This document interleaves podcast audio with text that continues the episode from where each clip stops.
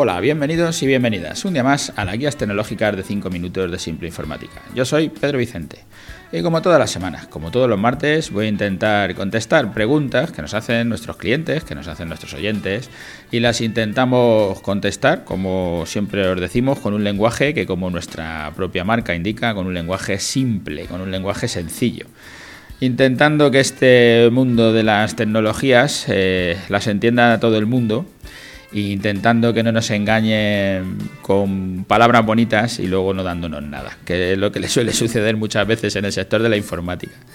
Hoy voy a cambiar un poco de tercio, hemos hecho ahí un par de programas hablando de marketing y hoy es el 417 y le, le hemos titulado Autoempleo o Gran Empresa, ¿qué prefieres para tu negocio?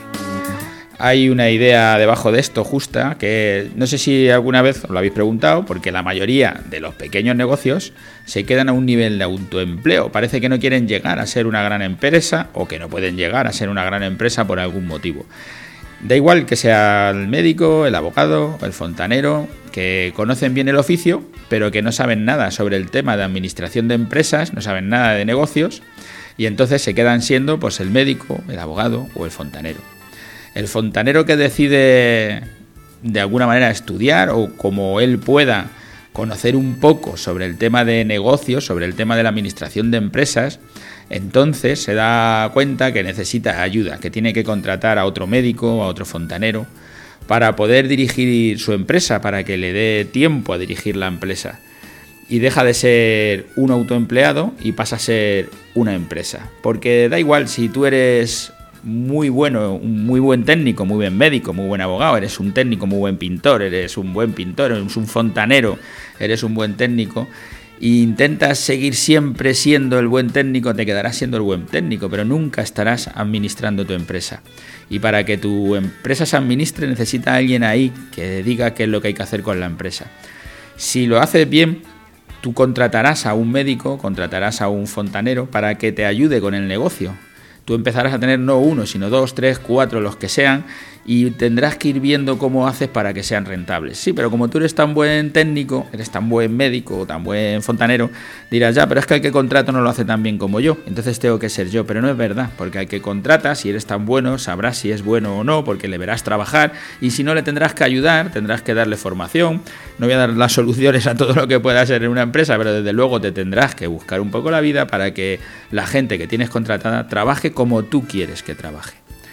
Muchas veces se echan las culpas al sector, que hay demasiada competencia, los, márgenes de beneficios son muy bajos, las empresas online se lo llevan, eh, aunque hagas publicidad no te funciona, hacer la página web no vale de nada, ya todo esto que hemos hablado muchas veces aquí, pero desde luego hay gente en tu sector, hay gente que está haciendo lo mismo que tú y tienen una gran empresa, no son autoempleados hay algo que tú no estás haciendo y que los otros sí están haciendo. Alguna diferencia habrá para que a otros sí le funcione y a ti no te funcione. Y eso es lo que tendrás que preguntar. ¿Qué te falta a ti por hacer?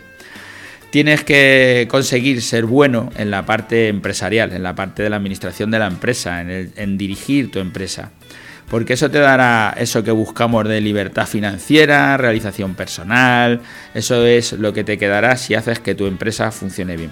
Y si tu negocio es un autoempleo, que te genera poco dinero y te obliga a estar muchas horas, al final todo esto lo va a resentir tu propio matrimonio, lo van a, se va a resentir los socios de tu empresa, tus propios trabajadores y todo el mundo que esté alrededor de ti. Porque si tú lo estás haciendo mal, si tú has montado el negocio, ya no eres un técnico. Ahora lo que eres, eres un gerente. Tú ahora lo que tienes que saber es el tema de la administración de las empresas. Ahora ya no tienes que saber mucho de medicina o mucho de fontanería. Ahora lo que tienes que saber es de dirección de negocios. Ahora lo que tienes que hacer es recursos humanos, cómo contratar a la gente, cuál la nómina, la contabilidad, qué programas meto en mi empresa, qué ordenadores pongo, si tengo que hacer la web. Tienes que saber de muchas cosas. Vas a necesitar gente que te ayude, por supuesto, pero vas a, vas a tener que saber más que solo tu propio oficio, más que solo donde tú eres un técnico, donde tú has sido capaz de destacar por el motivo que sea, donde tú te has visto que eres capaz de destacar. Porque todos los negocios que se quedan en autoempleo, yo no voy a decir, como dicen algunos manuales, que son negocios fracasados. O sea, cuando tú te autoempleas ya no es un negocio, lo único que estás haciendo es trabajar tú solo. seas médico o seas lo que sea. Podías trabajar para otro y simplemente ganar tu sueldo. Seguramente te vendría mejor que estar trabajando tú solo con tu propio negocio.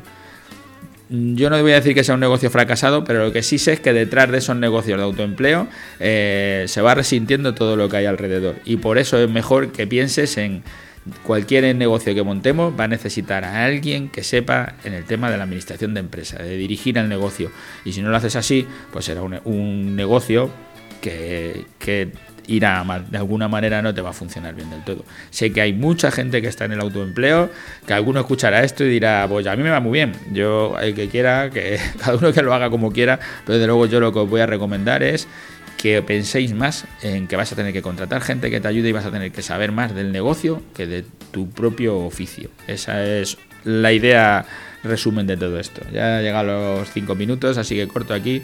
Y gracias a todos los que nos escucháis eh, todos los martes, a los que nos dejáis vuestros comentarios, a los que nos hacéis vuestras preguntas.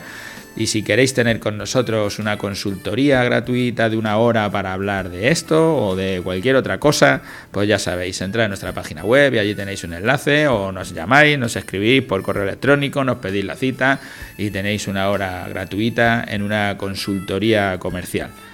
Gracias y hasta el martes que viene.